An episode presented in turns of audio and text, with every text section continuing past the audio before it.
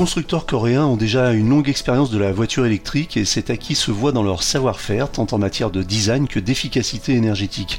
Entre les citadines, les grandes berlines de type crossover et les SUV, il y a en effet de quoi satisfaire des goûts très différents. C'est le cas notamment de Kia qui a fourni l'une des grosses surprises de ces derniers mois avec la EV6 et son look unique entre berline de luxe et crossover qui ne laisse personne indifférent.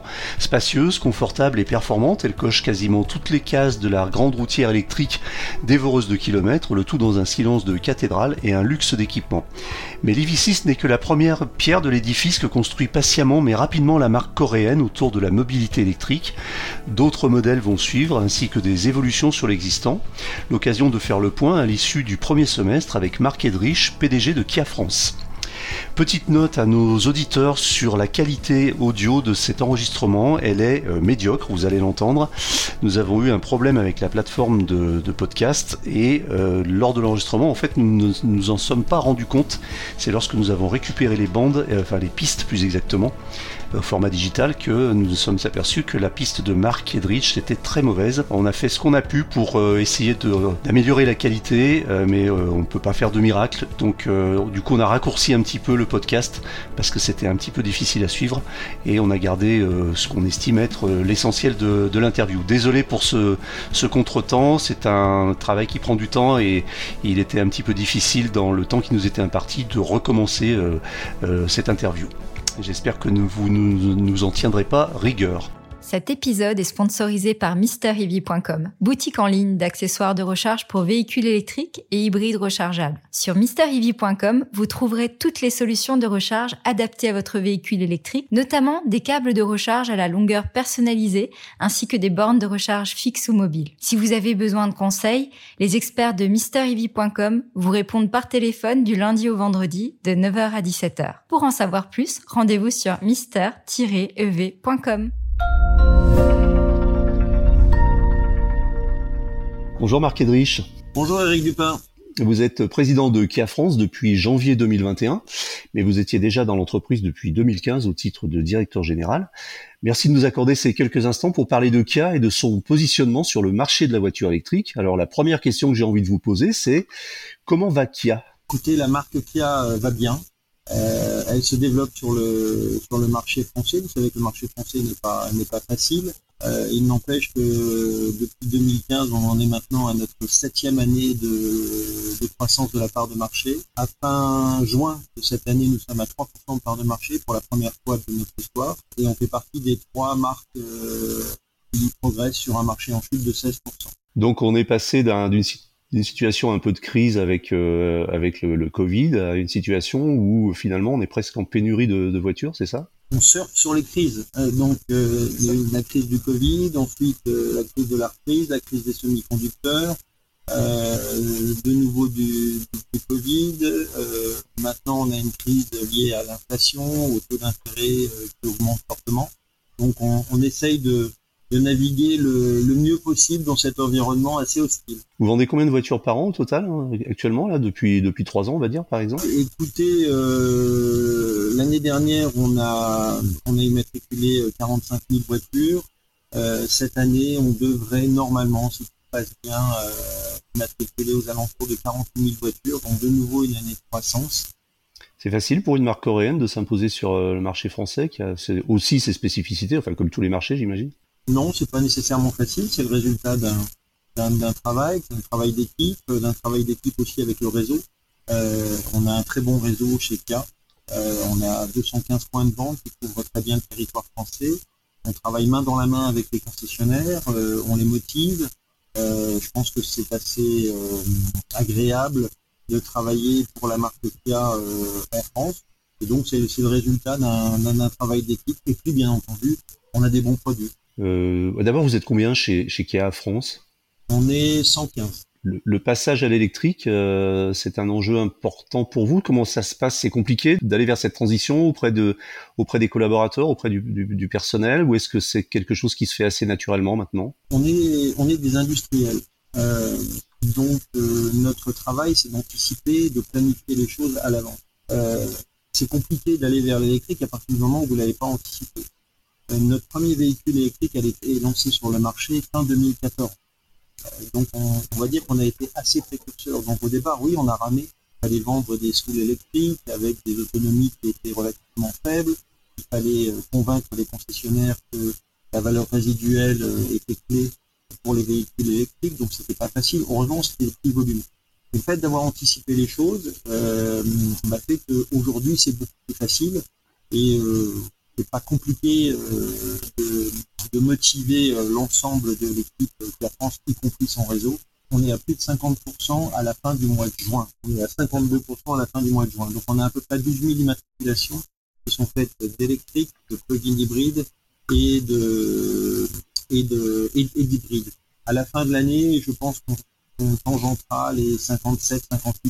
Combien vous avez de modèles électriques, 100% électriques dans la gamme Kia aujourd'hui et, lesquels? Aujourd'hui, donc les, purs électriques représentent euh, près d'une voiture sur cinq euh, et les, véhicules sont tout le monde de trois. Vous avez euh, le Miro électrique, vous avez EV6, voiture de l'année, et vous avez le Soul électrique on a trois véhicules 100% euh, électriques. Et la feuille de route de Kia en termes d'électrification jusqu'à, enfin disons à l'horizon 2030 ou 2035 pour suivre la feuille de route de l'Union européenne, c'est quoi? On ira beaucoup plus vite et je pense qu'on sera en capacité de passer euh, à 100% électrique euh, aux alentours de 2026.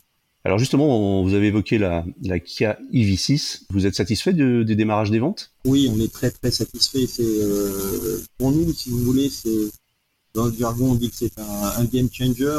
Euh, déjà, vous savez que la marque Kia a, engagé une transformation, s'est engagée pardon sur une transformation complète. Euh, il y a maintenant un an et demi, on veut évoluer de fournisseur traditionnel, de fabricant traditionnel de voitures vers euh, un fournisseur de mobilité. Euh, 6 c'est le premier manifeste de ce nouveau positionnement. Donc c'était une voiture avec un statut très particulier euh, le fait d'avoir été élu voiture de l'année, c'est la première fois qu'une marque coréenne obtient ce titre le plus prestigieux de la presse automobile. Euh, bah, c'est déjà c'est déjà un point euh, très important très important. Maintenant, on ne vit pas de, prix, on vit de, clients et les commandes clients sont extraordinaires. Depuis le lancement, on est à près de 6000 commandes. Cette année, on n'a plus pour le moment en immatriculé que 1900 si vous voulez une EV6, euh, bah, vous allez devoir euh, patienter euh, pas d'un an. donc c'est la, c'est la rançon du succès. c'est une voiture qui nous a fait changer de statut. Après, il y a un autre point qui est très important et qui est lié à EV6, c'est la montée en gamme que cette voiture permet. Aujourd'hui, 20 à 25% des reprises que nous faisons en, quand nous vendons des EV6 sont des véhicules premium. Donc des possesseurs de BMW, de Mercedes, de Jaguar achètent une EV6. Donc ça, c'est pour nous un point aussi très important. C'est leur première voiture électrique souvent, ces clients? On est à des niveaux de prix où ce n'est pas la, seule voiture du foyer. Euh, pour certains, c'est leur première voiture électrique. Et alors, on annonce aussi une, euh, une version euh, un petit peu plus musclée, c'est la, la EV6 GT, donc qui va se positionner un peu sur un créneau sur lequel se positionne aujourd'hui, pour ne pas la nommer, une Tesla Model 3 Performance, c'est-à-dire une voiture avec euh, de très fortes accélérations euh, et, un châssis probablement un peu revu. Euh, elle arrive quand exactement cette EV6 GT alors, l'EV6 GT sera disponible à partir de en livraison. Elle est déjà disponible à la vente. Hein. En livraison, on, sera surtout à partir du premier trimestre, fin du premier trimestre 2023. Et euh, on, en a vendu déjà une centaine cette année et euh, depuis le lancement, on est même à 130. Euh, on peut compter sur quelle autonomie WLTP avec la, la EV6 GT Entre 420 et 430. Alors justement à propos de recharge, Kia fait partie du consortium Ionity, Ionity.